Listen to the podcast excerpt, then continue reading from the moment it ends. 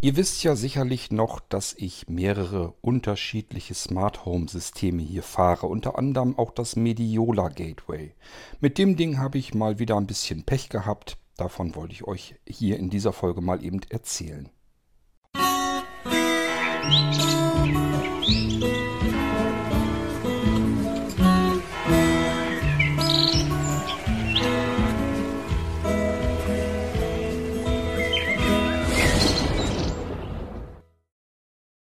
Worum geht's? Es geht um Smart Home. Ich habe hier verschiedene Systeme am Laufen.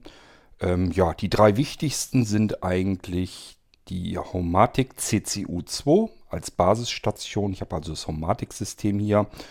Ähm, da gibt es zwei verschiedene Systeme, Homatic und das neuere Homatic IP. Das Schöne ist, wenn man eine CCU2 hat, man kann beide Systeme weiterfahren.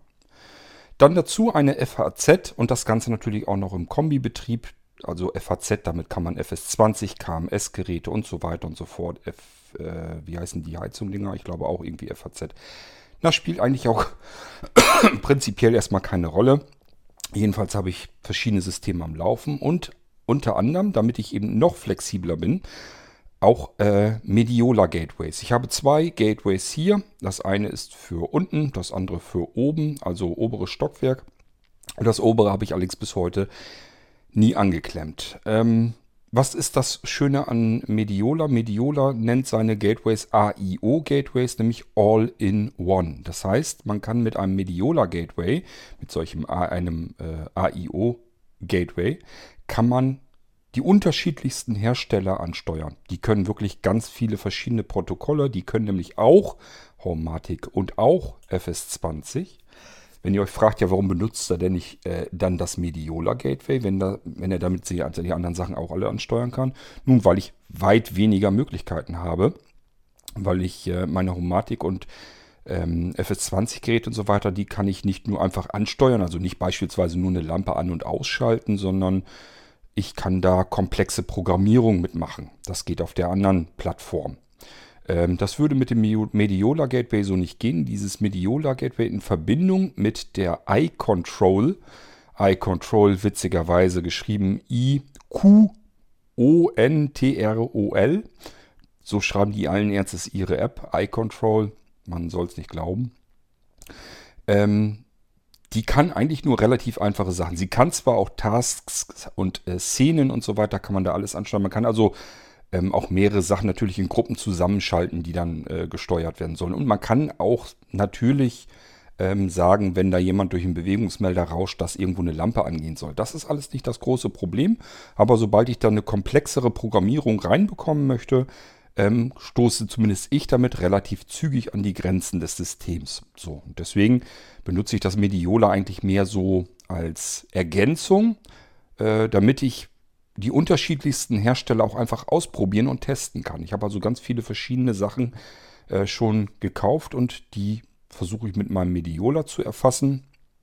Es äh, kann also wirklich nicht nur die ganzen Hersteller, die in der App angeboten werden, die dort unterstützt werden, ganz offiziell, sondern man kann auch einfach sagen, ich habe hier, ich finde den Hersteller hier nicht. Probier mal trotzdem, ob du was empfängst. Und dann kann das Ding einfach ähm, abgreifen, was ist da jetzt gerade an Funksignalen in der Luft und ich drücke währenddessen zum Beispiel eine Fernbedienung oder sowas irgendeines Herstellers, der überhaupt nicht in dieser App drin ist, der gar nicht unterstützt wird. Hab aber trotzdem eine gewisse Chance, weil die alle auf denselben Funkfrequenzen arbeiten. Und äh, das Mediola Gateway kann eben einfach ähm, schnüffeln, was läuft da gerade an Funksequenz ab in den bestimmten Bereichen. Diese 433 MHz und diese 868, irgendwas MHz. In den beiden Bereichen arbeiten fast alle Funkstandards, die im Smart Home Bereich ähm, zugange sind. So, und deswegen kann das einfach auf diesen beiden Frequenzen ähm, gucken, was ist da gerade am Gange.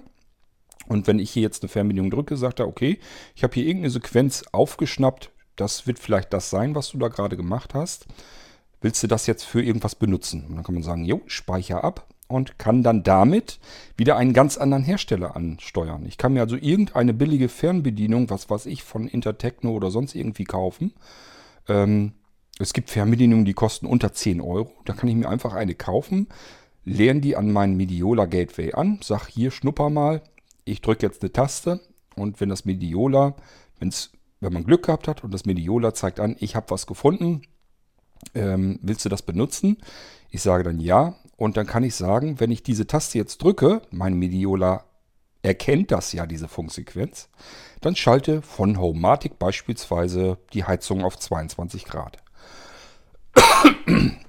Das ist das Schöne an dem Mediola Gateway, eben All-in-One. Es ist nicht nur, dass es die beiden Funkfrequenzen abschnorchelt, sondern man kann auch Infrarotempfänger und Sender mit anklemmen, so dass ich auch normale Infrarot-Fernbedienungen, also die ganz normalen Fernbedienungen, die ihr für Musik und Fernsehen und so weiter zu Hause benutzt, ähm, die kann ich dort anlernen und kann auch wieder senden. Kann also sagen, steuer mir mal mein Fernsehgerät oder aber mein Radio oder sonst irgendetwas.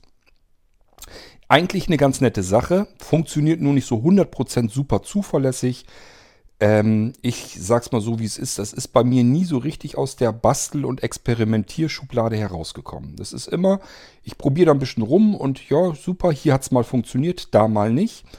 Ähm, ist ganz nett, ist ganz witzig zum Spielen, zum Basteln, zum Ausprobieren, auch zum Ausprobieren verschiedener Hersteller. Man kann mal eben einfach, was weiß ich, irgendeinen Wandtaster von Intertechno kaufen und weiß, irgendwas kann ich da schon mit anfangen.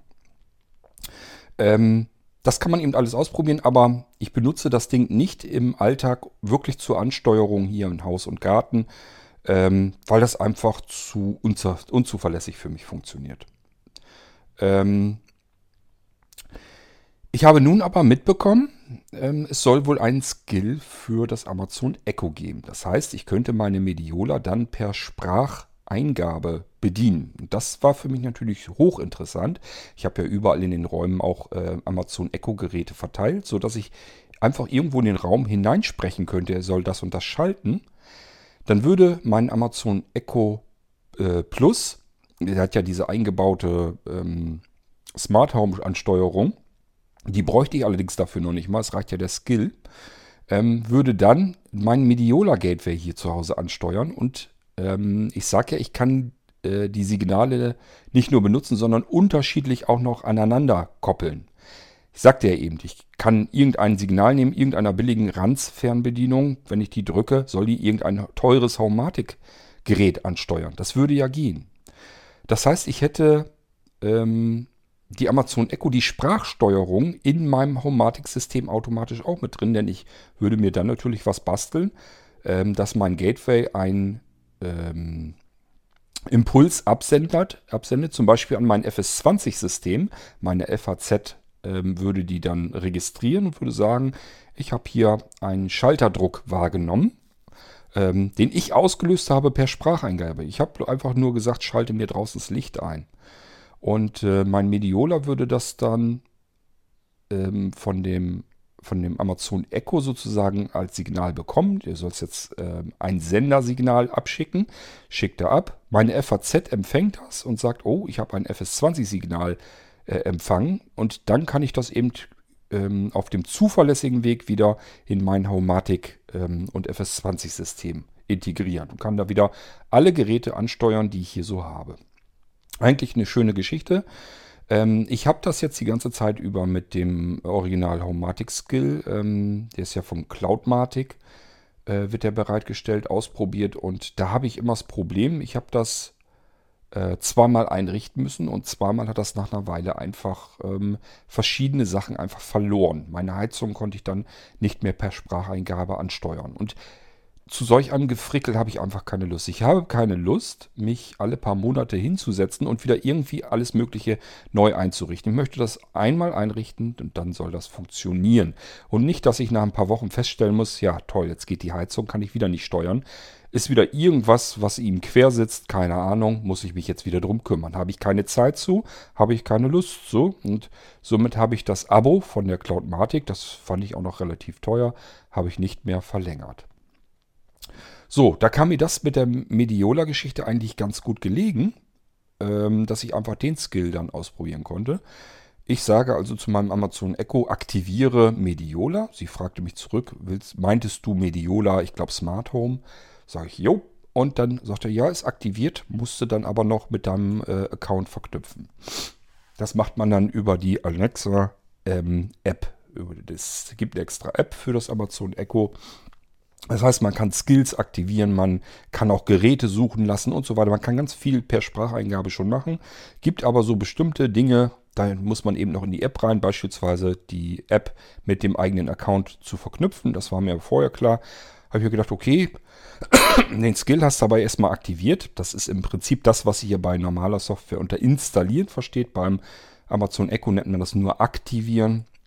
So, ich habe also den Skill aktiviert gesagt, okay, dann mache ich mich jetzt erstmal weiter dran, dass ähm, von Mediola-Seite her mein Account stimmt. Ich hatte nämlich solch einen Smart Home Account noch gar nicht angelegt. Ich hatte nur meine iControl mit dem Gateway hier zu Hause. Ihr kennt ähm, meine Meinung dazu, wenn man alles ins Internet rauslegt auf den Server des ähm, Herstellers. Da bin ich nicht so der große Freund von. Es gibt bestimmte Geräte, da kann man das mitmachen. Es gibt aber auch Geräte, da sollte man das meiner Meinung nach vielleicht lieber sein lassen. So, und ähm, ich habe mir das dann bei Mediola angeguckt. Ich habe die iControl-App ja hier installiert. Und da sind meine Geräte auch eingerichtet, die ich bisher eingerichtet habe. Und ähm, ja, siehe da, den, Einstell den Tiefen der Einstellung kann ich tatsächlich äh, einen Account registrieren. Das habe ich dann erstmal gemacht. Das ging einfach, schnell und zügig. War überhaupt kein Problem. Und äh, dann habe ich gedacht, ja gut, ähm, probierst du mal aus, ob das schon ausreicht, dass er jetzt äh, meine Geräte hat. Irgendwie mal dachte ich, irgendwo müsste ich ja eigentlich auswählen können, welche Geräte ich hinzufügen will. Hab dann jedenfalls aber erstmal die App mit dem Konto ähm, verknüpft. Und ähm, ja, ich, ach ja, genau, ich hab, konnte auf den in der iControl-App konnte ich noch ähm, den Service buchen. Den muss, ich, muss man natürlich bezahlen. Also bei Mediola gibt es eigentlich nichts kostenlos. Man muss immer für jeden Mückenschiss, den man da benutzen möchte, extra bezahlen. Das ist bei, dem, bei der Cloud-Lösung natürlich ganz genauso.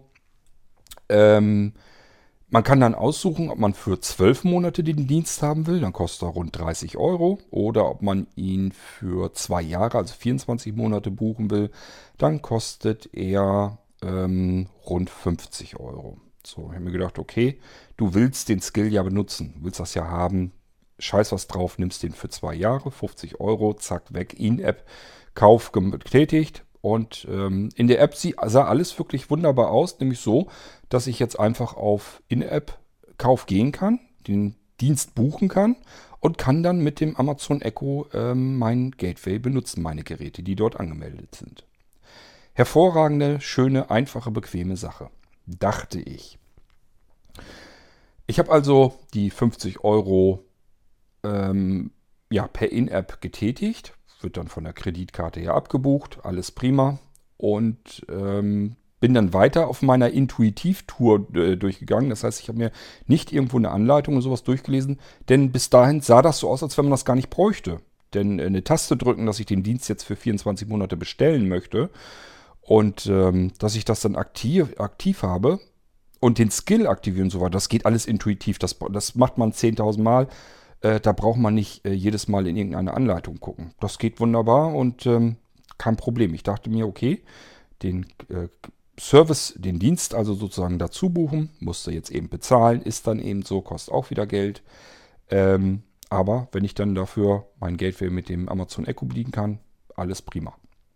So, dann den Skill verknüpft eben schnell mal mit meinem Account. Hätte ich mir bei dem Skill äh, das Kleingedruckte durchgelesen, hätte ich da schon das erste Mal ähm, stutzig werden müssen. Habe ich aber nicht. Ich habe ja wollte, wusste bloß den Cloud-Dienst wolltest du haben, willst das mit dem Account verbinden. Dieses, dieses Prozedere funktioniert bei anderen Smart Home-Anbietern genauso. Ähm, das ist wirklich nichts Abweichendes. Deswegen habe ich mich da nicht weiter drum gekümmert. Ich wollte da möglichst schnell durch und das ganze Ding einfach nutzen. Ähm, gehe dann wieder in die App rein, merke, das Ganze funktioniert nicht. Also er findet gar keine neuen Geräte. Also irgendwas muss man scheinbar ja noch machen. Dann äh, habe ich weiter geguckt. Dann, es gibt ja Anleitungen, da musste ich erstmal so ein bisschen durchwuseln. Da habe ich in der Anleitung gelesen, okay, ähm, du musst jetzt noch die Konfiguration aus iControl aus der App musst du speichern. Wahrscheinlich damit die Geräte und so weiter eben bei denen auf dem Server gespeichert werden. Die werden dort verschlüsselt abgespeichert. Man muss ein Passwort und so weiter extra nochmal eingeben. Habe ich alles gemacht. Habe die Konfiguration gespeichert und dachte, so, jetzt mal Geräte suchen lassen. Muss ja jetzt gehen. Nein, geht nicht. Er findet immer noch keine Geräte. So, dann habe ich mir gedacht, muss ich wohl noch weiter gucken, was es denn ist. Ich weiß nicht mehr genau, ob es mir im Kleingedruckten auf der Homepage von Mediola aufgefallen ist oder schon im Skill im Kleingedruckten. Irgendwo habe ich stolperte ich plötzlich darüber. Gateways, IO-Gateways von Mediola ab V5. Hätte ich das mal vorher gelesen. Ich habe ein Gateway V3 und ich habe ein Gateway V4, aber V5 habe ich nicht. Ein Gateway kostet, wenn ich es noch richtig in Erinnerung habe, mehrere hundert Euro. Das, äh, also 200 waren es immer. Ähm, für mich kommt also mit Sicherheit, ich habe euch eben erklärt, äh, diese Gateways, die benutze ich bloß so am Rande zum Spielen, Basteln und Ausprobieren. Ähm, für mich kommt ein weiterer Kauf eines wieder neuen Gateways überhaupt nicht in die Tüte. Äh, meine anderen beiden Gateways, so ewig alt sind die auch noch nicht. Und sie funktionieren ja, die Software ist alles das gleiche drauf. Warum soll ich mir eine neue Hardware kaufen? Sehe ich ja gar nicht ein. Ähm, ja, nun stand er aber, kompatibel ist der ganze Dienst mit diesem äh, Cloud-Service und dem Amazon Echo Support und so weiter. Das ist alles kompatibel mit Gateway V5. Das ist das aktuelle neue Gateway. Ich muss mir also ein neues Gateway kaufen. Da war ich ehrlich gesagt ein bisschen stinkig, denn erstens, iControl, die App, kennt meine beiden Gateways. Warum stellt sie mir diesen Dienst überhaupt erst zur Verfügung? Wenn ich ähm, Hardware hier benutze, die die App kennt, sie sieht ja, welche Gateways ich habe. Die weiß, dass ich V3 und V4 habe. Warum bietet sie mir dann einen In-App an für diese beiden Geräte, der auf diesen beiden Geräten nie funktionieren wird? Wo, warum machen die das so? Ähm, da wäre ja gar nichts passiert. Man kann ja den Schalter ausgrauen und äh, vielleicht auch so ein Vermerk drüber schreiben, du hast nicht die kompatible Hardware oder sowas. Dann wäre ja alles in Butter. Nein, man kann den Dienst wunderbar buchen für seine Geräte, die überhaupt nicht mit dem Dienst, Dienst funktionieren. Prima Sache. Nun könnte man dann ja sagen, okay, vielleicht will er sich aber ja einen V5 irgendwann kaufen und will den Dienst jetzt schon aber ähm, aktivieren. Gut, lass ich mal durchgehen. Aber warum schreibt man das dann dort, wo man per In-App diesen Dienst dazu buchen kann? Warum schreibt man das nicht irgendwo klar ersichtlich dahin? Dieser Dienst funktioniert nur mit Gateways ab V5. Steht da auch nirgendwo. Nirgendwo ein Vermerk zu sehen. Ich kann den Dienst kaufen. Es sieht alles so aus, als wenn der mit meinen beiden Geräten funktioniert, kompatibel ist und ich ihn benutzen kann. Tatsache muss man auf irgendeinem kleingedruckten Text herumwuseln und suchen, ob da irgendwie was steht und dann siehe da, das Ding funktioniert gar nicht mit meiner Hardware. Das heißt, ich hatte das Geld jetzt schon natürlich ausgegeben.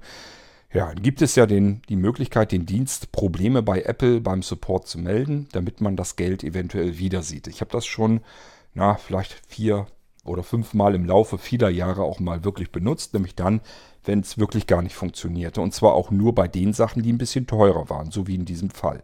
Das heißt, wenn ich eine App ähm, kaufe im App Store, die vielleicht einen Euro oder zwei Euro kostet und die funktioniert gar nicht, stürzt ab oder so, dann hole ich mir das Geld gar nicht wieder. Habe ich erstens gar keinen Nerv drauf, das dauert alles Zeit und das ist halt Münzgeld, ja, dann hat man mal Geld zum Fenster rausgeworfen, aber die ein, zwei Euro, ähm, da soll es dann nicht drauf ankommen. Ist eigentlich trotzdem nicht in Ordnung. Ich finde es immer nicht in Ordnung, wenn man Geld für etwas bezahlt, was überhaupt rein gar nicht funktioniert. Dann äh, denke ich immer, warum macht Apple das so? Da könnten die eigentlich sagen, ähm, installier das Ding. Man, die sehen ja alles, die sehen ja auf den Geräten alles. Wie lange habe ich die App? Wie lange benutze ich sie? Es werden ja Statistiken geführt, auch bei eurem auf, in den Einstellungen seht ihr ja selbst, wie lange welche App geöffnet war. Das sieht Apple natürlich dann auch. Die könnten also bequem sagen, diese App hat er äh, ja nach einer Viertelstunde, die er damit herumprobiert hat, hat er die wieder gelöscht dann kann man sagen, okay, wenn er die gelöscht hat und will die gar nicht haben, dann machen wir den Kauf rückgängig. rückgängig. Ähm, das heißt, das Geld wird gar nicht erst von der Kreditkarte abgebucht. Könnte man so machen, könnte Apple auch so machen, machen sie aber nicht. Machen sie seit all den Jahren nicht und das ist genau das, was ich Apple immer sehr hart vorwerfe. Nun gut, ähm, letzten Endes geht aber meistens so die Möglichkeit über diese App-Rückgabeabwicklung. Das funktioniert über äh, eine Webseite bei Apple. Da kann man sagen, Problem melden und dann muss man aus einer Auswahl ähm, heraussuchen, welches Problem man melden will. Und dann wird das an den Support weitergeleitet und dann kümmert sich da irgendjemand drum. So, das habe ich eben dementsprechend gemacht, habe gleich dazu gesagt, ich kann das Ding hier nicht installieren, habe da drunter geschrieben, wie es sich verhält, versucht möglichst kurz, aber wie will man sowas sehr kurz hinbekommen? Also in ein, zwei Sätzen hatte ich es auch nicht hingekriegt. Ähm, aber ich habe versucht, mich kurz zu fassen und das Ding dann abgeschickt. So, das war gestern. Heute kam eine Mail vom Apple Support zurück. Ähm, ja, bla bla, tut ihnen leid und sowieso. Und ähm, ja, sie kennen die App nun auch leider nicht so ganz genau. Äh, es wäre wahrscheinlich das Beste, wenn ich mich an den Entwickler wenden würde, ob man irgendeine Möglichkeit findet. Ja, was soll ich dem Entwickler jetzt schreiben? Macht mir jetzt mein Gateway 3, V3 und V4 kompatibel? Das wird schon einen Grund haben, dass er gesagt hat, ähm, wir nehmen hier nur Gateway V5 rein. Das heißt, ähm, ja, der Support hat mir jetzt gar nicht weitergeholfen, das bringt mir gar nichts. Ich habe jetzt nochmal eine E-Mail zurückgeschrieben an den Apple Support, habe das versucht nochmal zu erklären äh, dass sie mit Sicherheit nicht ähm, meine, alte, äh, meine alten Gateways jetzt ähm, kompatibel machen werden, ist, denke ich mal, klar, selbst, selbsterklärend. Und dass ich mir aber kein V5 Gateway mehr kaufen werde, das dürfte, glaube ich, auch klar sein. Das sehe ich gar nicht ein. Dass ich Mediola jetzt auch für die Aktion auch noch mehr Geld in den Rachen stecke, nur damit ich den ähm, ähm, Amazon Echo äh, Unterstützung, damit ich das hier reinkriege. Nö, mit Sicherheit nicht. Ähm, ja, müssen wir mal sehen, ob ich von Apple jetzt wieder was höre oder ob es das für die jetzt gewesen ist. Keine Ahnung.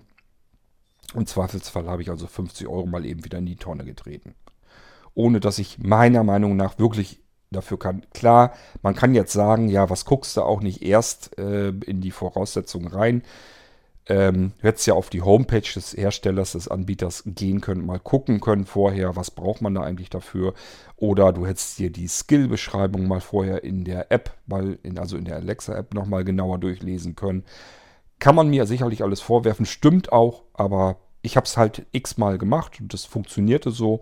Und ich bin nicht davon ausgegangen, dass mir ein Dienst angeboten wird, den ich überhaupt nicht nutzen kann, weil man dafür schon wieder eine komplett neue Hardware sich kaufen müsste. Dann darf man das in solch einer App, die gerade bei solchen Steuerungsgeschichten, eine App, die Geräte ansteuert, die die Geräte kennt, mit der sie zusammenarbeitet, dann muss einfach diese App so clever sein und sagen, das sind Geräte, mein Freund, die sind mit dem Dienst, den du da jetzt gerade kaufen willst, überhaupt nicht kompatibel.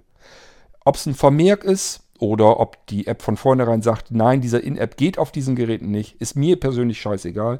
Nur ich möchte bitte an der Stelle eine Information haben, dass das bei mir nicht funktionieren wird. Und das war eben nicht der Fall.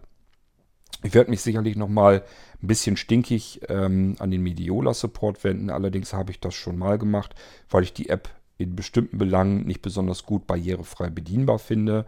Auch nicht für mich als Sehbehinderter und habe halt mal angefragt, dachte, kannst du mal so ein paar Tipps geben und ähm, wie man es vielleicht ein bisschen besser. Also es ist ganz wenig Arbeit und ähm, eine Sache ärgert mich bei der App jedes Mal, wenn ich sie zum Beispiel benutze. Man muss nämlich, wenn man ein Gerät anlernt, muss man immer das, den Hersteller auswählen. Und dann geht es aber nicht weiter, sondern muss den Hersteller auswählen und dann oben rechts muss man sagen weiter. Und dann muss man die Gruppe auswählen, dann oben wieder auf Weiter, dann muss man, das klingt jetzt erstmal relativ normal, aber es ist total ungewohnt. Keine einzige App, App auf den Apple-Geräten funktioniert so. Normalerweise ist das so, wenn man auf dem Bildschirm etwas antippt, dann nimmt er das automatisch als ausgewählt und geht weiter in den nächsten Schritt. Der Bildschirm ändert sich, man kriegt dann die nächste Auswahl. Oder es klappt ein äh, Menü noch weiter herunter, wo die ähm, Elemente, die zu diesem Menüpunkt gehören, eben darunter angezeigt werden. Oder irgendwie sowas macht man normalerweise. Bei diesem ist es sehr umständlich. Man muss alles zwei, dreimal antippen, damit man in den nächsten Schritt kommt. Das ist total ungewöhnlich und total nervig, wenn man das hat. Das habe ich äh, denen nochmal gesagt. Ja, und äh, zurück habe ich vom Support von Mediola eigentlich nur bekommen und dass deren Entwickler das aber am äh, sinnvollsten finden. Damit war das Ding für die dann aus der Welt. Ja, wenn die so viel Wert legen auf ähm, die Vorschläge ihrer Anwender, die da viel Geld hinlegen, ja, dann müssen sie es selber wissen. Aber irgendwann mache ich dann die ganze Geschichte einfach nicht mehr mit. Für mich war das jetzt also wirklich das Fass, was mal wieder zum Überlaufen gebracht wurde. Das heißt, ich muss mal gucken. Ja, ich werde wahrscheinlich die Mediola Gateways, das werde ich hier wahrscheinlich so weiter benutzen. Aber für mich ist Mediola ähm, mittlerweile ab heute eigentlich für mich gestorben. Also es ist für mich kein System mehr, das für mich ähm, wirklich als ähm, System in Frage käme, mit dem ich hier Smart Home Geräte ansteuern möchte. Und ich werde es so auch nicht weiterempfehlen. Es ist eigentlich von der Grundidee her, es ist gut, weil man eben ganz viele verschiedene Hersteller damit abklappern kann. Aber es ist dann eben nicht gut genug, dass man das so weiterempfehlen kann. Äh, die Software, die die machen, ist einfach Murks immer wieder. Ähm, die Gateways muss man immer neu wieder kaufen. Das heißt, man hat eigentlich äh, Gateways sich gekauft, die funktionieren tadellos. Ähm, und man soll sich, äh, ja, ich weiß nicht, mein letztes Gateway habe ich, glaube ich, vor drei Jahren vielleicht gekauft, das V4. Ich soll mir jetzt schon wieder ein Gateway neues kaufen, nur damit ich den Amazon Echo Supporter reinbekomme. Und die Dinger sind teuer. Ähm, die lassen sich das natürlich bezahlen, dass man mit einem Gateway unterschiedliche Hersteller ansteuern kann. Also, nee, ich sehe es dann auch nicht mehr ein. Und glaubt auch nicht, dass ihr die Hersteller automatisch sämtliche alle gleich mit ansteuern könnt. Ähm, ich sag mal so für Homatic oder so, muss man alles, das Modul immer extra bezahlen. Es muss dann erst freigeschaltet werden. Ist also, ja, ich sag mal, es geht denen dann eigentlich doch wieder mehr um das Generieren zusätzlicher weiterer Einnahmen. Immer schön die Hardware eine neue machen und ähm, wenn du irgendwas Neues benutzen willst, musst du dir halt wieder ein neues Gateway kaufen. Das macht eigentlich kein Mensch. Man ähm, schmeißt nicht ein Gateway, was voll funktionsfähig ist, schmeißt man nicht einfach in die Tonne und kauft sich ein neues, nur um irgendeine Zusatzfunktion wieder da ähm, reinzubekommen. Das ist auch nicht notwendig, das weiß ich ganz genau. Die Software, die da drauf läuft, äh, die läuft auf dem alten Gateway genauso gut wie auf dem neuen Gateway. Ist totaler Quatsch, dass man jedes Mal die Hardware neu kaufen muss. Aber die haben sich dafür eben entschieden, damit man eben immer schön wieder ein paar hundert Euro bei denen lässt. Und irgendwann spielt man dieses Spiel eben nicht mehr mit. Ja, das wollte ich euch bloß mal erzählt haben. Das heißt, mein Mediola, meine Mediola Gateways, die machen im Moment nicht so wahnsinnig viel Spaß. Hätten sie jetzt vielleicht gemacht, es wäre mal wieder ein Sinn dazugekommen, hätte ich jetzt ähm, den Amazon Echo Support damit reingekriegt, dass ich Geräte hier per Spracheingabe wieder ansteuern kann. Äh, hätte ich eine schöne Schnittstelle dafür gehabt, dann hätte ich mal wieder mit meinem Mediola mehr gearbeitet und hätte vielleicht ja irgendwie auch mal eingesehen, ist doch ein cooles System irgendwie. Das hat ja alles passieren können. Aber genau das Gegenteil ist eigentlich der Fall. Macht alles keinen Spaß, kostet alles nur Geld. Ich habe auch noch Geld zum Fenster rausgeschmissen, dass ich, wenn es blöd läuft, jetzt gar nicht mehr wiederkriege für etwas, was ich von vornherein nie hätte nutzen können, was mir aber so angeboten wird, als wenn ich es benutzen könnte. Mich ärgert sowas ein bisschen und ja, was will man da machen? Es nützt nichts. Ähm, man kann eigentlich nur sagen, Finger weg. Ich muss mir also immer wieder öfter mal auf die Finger klopfen und sagen, wenn da irgendwas per In-App gekauft wird oder ich eine App kaufen soll oder so weiter, ähm, immer gucken, wie viel Geld ist das eigentlich? Wenn es ein, zwei Euro ist, die man mal verliert dabei bei so einer Aktion, da kann man, glaube ich, mit leben. Dann kann man sagen, gut, war in den Wind geschissen. Ja, Pech gehabt. Aber ein, zwei Euro, mein Gott, wie viel unnütz Geld gibt man manchmal aus und ähm, was für Dinge, die man eigentlich gar nicht wirklich unbedingt braucht. Und da schmeißt man auch Geld eigentlich zum Fenster raus. Da kommt es auf die 1, 2 Euro jetzt auch nicht mehr an. Aber wenn das dann natürlich in Bereiche kommt, dass man mal eben 50 Euro zum Fenster rausschmeißt, das finde ich dann natürlich auch ärgerlich. Und wenn man dann vom äh, Support dann auch noch so ein bisschen sitzen gehängen, äh, gelassen wird, hängen gelassen wird, ähm, ja, was, das ist natürlich die einfachste Möglichkeit, dass der Apple Support mir sagt, ja, wir haben dir zwar das Geld jetzt abgezogen von der Kreditkarte, aber da sind wir jetzt nicht für zuständig. Ähm, wende dich mal an den Entwickler. Ähm, ja, und der Entwickler, wenn der jetzt sagt, ja, äh, du, das ist dein eigenes Pech, wir haben ja im Skill, haben wir ja die Voraussetzungen genannt, V5, musst du selber mal ein bisschen lesen. Dass man aber andere Möglichkeiten hat, das vielleicht zu aktivieren, nämlich per Spracheingabe und dass man in der App ähm, darauf vielleicht besser hingewiesen wird, dort wo man die In-App-Einkäufe macht, das wird so ein Entwickler wahrscheinlich so nicht sehen. Die werden sich sagen, wir haben das überall auf unserer Homepage kundgetan. Du hättest es auch vorher testen können. Da es gab da übrigens auch keine Möglichkeit. Also in der App selbst keine Möglichkeit, diesen Dienst vorher zu testen. Wenn man in der Homepage des Entwicklers ähm, mal ein bisschen herumstöbert, findet man einen Schlüssel, einen Testschlüssel, mit dem man das ausprobieren kann vorher, 14 Tage. Ähm, warum kann man das nicht in die App gleich einbauen? Dass man sagt, hier, drück hier drauf und dann kannst du das hier, diesen Dienst mal einfach für 14 Tage unverbindlich testen. Hätte man ja einbauen können. Ist ganz einfach. Ob ich das jetzt in der App unter einen Schalter lege oder über den Webbrowser beim Entwickler einen äh, Schlüssel ähm, darstelle, den ich irgendwo an der App dann wieder eingeben muss.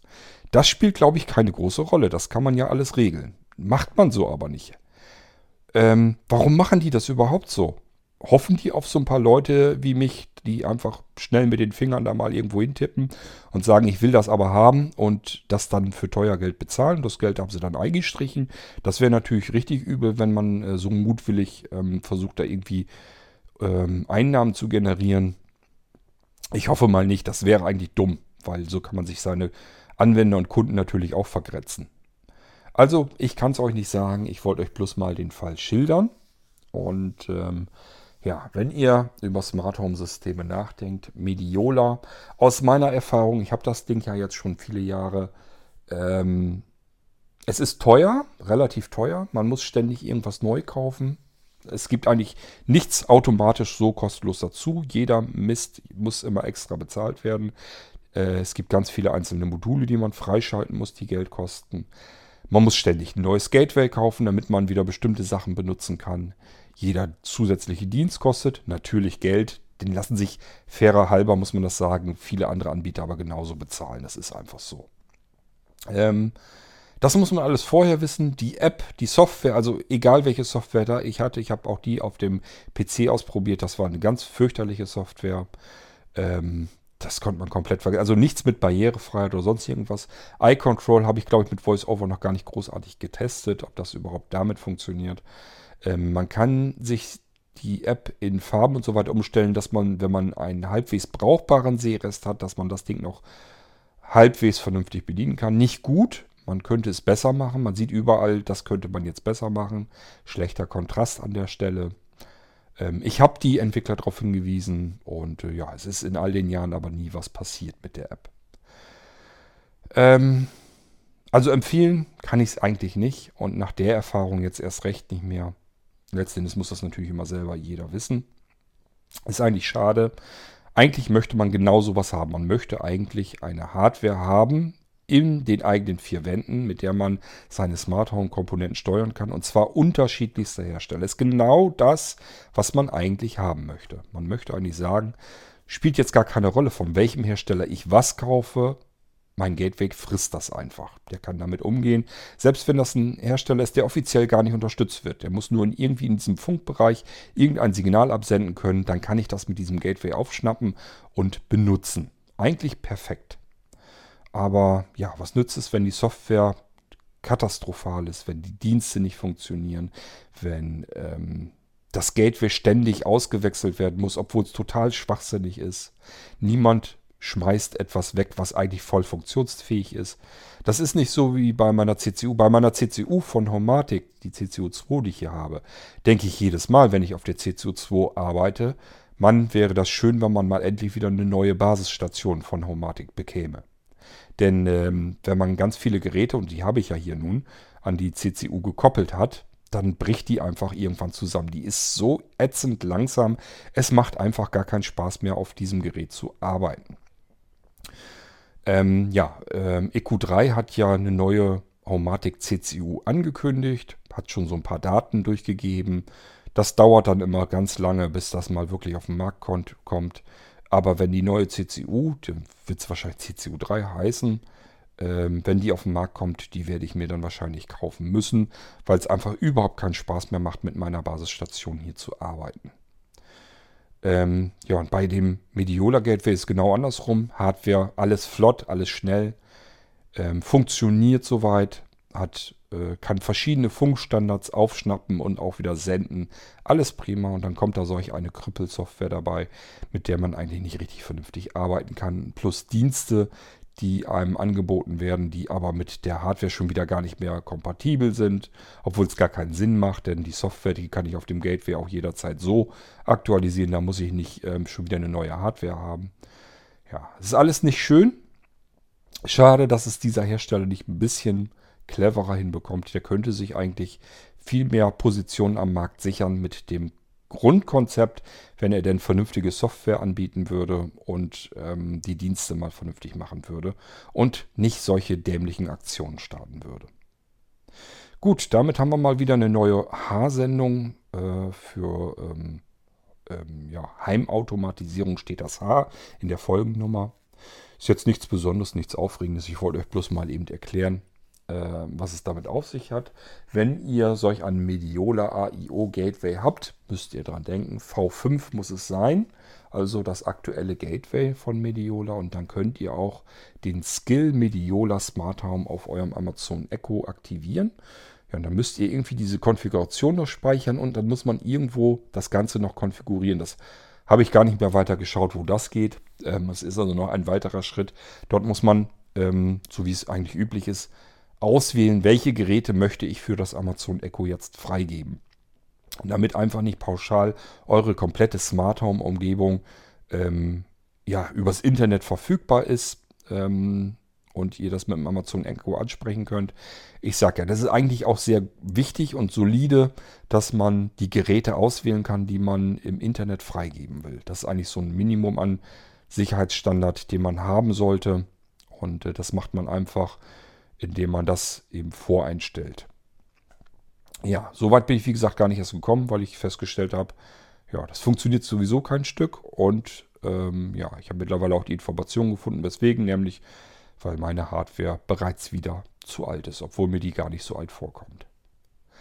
Okay, das war's mit dieser Haarfolge und ich würde mal sagen, ja, wir hören uns sicherlich bald wieder hier im Irgendwasser Podcast. Bis dahin macht's gut. Tschüss, sagt euer König Kurt.